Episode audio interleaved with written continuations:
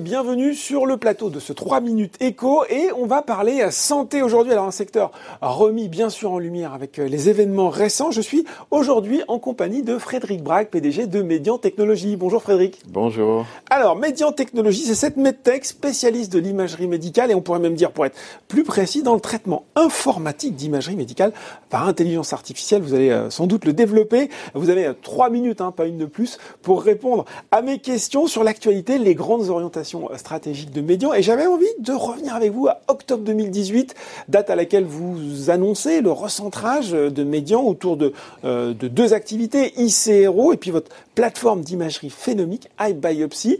Un an et demi plus tard, est-ce que vous êtes satisfait de ce recentrage? Est-ce que les objectifs annoncés alors ont été atteints? Alors très, rapidement, la partie ICRO, c'est des services qu'on fournit au labo pharma pour les aider à évaluer la réponse au traitement dans le cadre des essais cliniques. Mm la partie iBiopsy, c'est toute la nouvelle génération de biomarqueurs, ce qu'on appelle non-invasifs, mm. où on n'a pas besoin de faire de ponction pour rechercher euh, des signaux dans les images qui correspondent à une vérité clinique, donc à une maladie.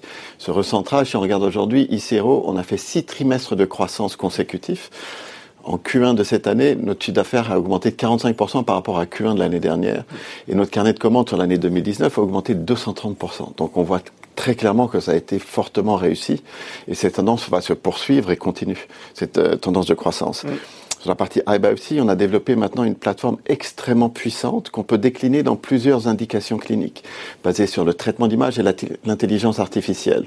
On l'a recentré sur trois axes qui sont la NASH, le HCC et l'immuno-oncologie, qui sont trois axes où il y a un besoin médical colossal et sur lequel on va pouvoir commencer à délivrer beaucoup de résultats sur l'année qui vient. Alors justement, beaucoup de résultats sur l'année qui vient, on l'a dit, recentré notamment sur les pathologies du foie, et ça tombe bien parce que début mars, alors c'est peut-être passé justement un peu inaperçu en pleine crise sanitaire, mais vous annonciez un partenariat avec la PHP portant notamment sur une étude sur le euh, cancer du foie. Est-ce que vous pouvez revenir un petit peu sur, sur ce partenariat? Et puis aussi, tiens, est-ce que peut-être on annonçait d'autres euh, à venir dans les, dans les mois qui viennent?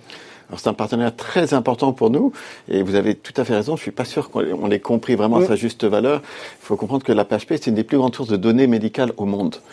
Et ça, ça veut dire que si nous, on veut se pouvoir être concurrentiel par rapport aux Chinois, qui ont des bases de données centralisées, l'accès aux bases de données de la PHP pour la validation clinique est colossal. Et on va travailler avec eux euh, sur une multitude d'indications cliniques. C'est un accord cadre pour valider nos algorithmes avec eux et avec les grands leaders d'opinion qu'on trouve au sein de la PHP, qui sont évidemment des médecins qui sont reconnus dans le monde entier.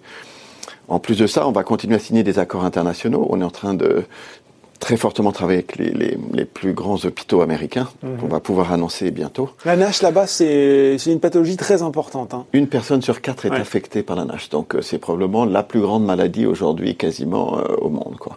Et avec une très grande problématique, c'est de pouvoir traiter les patients avant qu'ils viennent à une étape eh trop avancée. Pouvoir les dépister. Les dépister, exactement, ce qu'on est incapable de faire euh, aujourd'hui. Et quand on les trouve, c'est beaucoup trop tard souvent, et il n'y a pas de traitement en plus. Donc même si les labos travaillent sur les traitements. Donc on voit pour nous, il va y avoir d'autres annonces de partenariat et aussi avec des acteurs industriels. Et là, je pense typiquement des labos pharma. Mm. Euh, qui eux ont un énorme besoin des technologies qu'on est capable de développer pour mieux évaluer leur réponse au traitement. Il faut expliquer aussi qu'à la fin, pour iBiopsy, le plus grand bénéficiaire, c'est le patient. Mm. On est, c'est la médecine de précision, c'est de pouvoir apporter une meilleure solution de diagnostic pour les patients et de les suivre pendant leur traitement pour savoir s'ils continuent à répondre à leur traitement ou pas.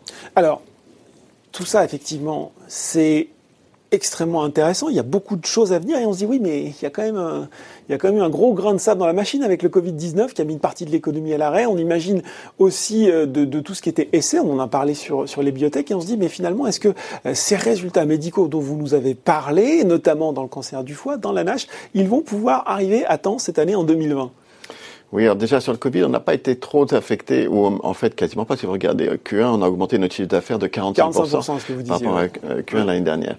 Et, euh, et, notre carnet de commandes fait que continuer à croître.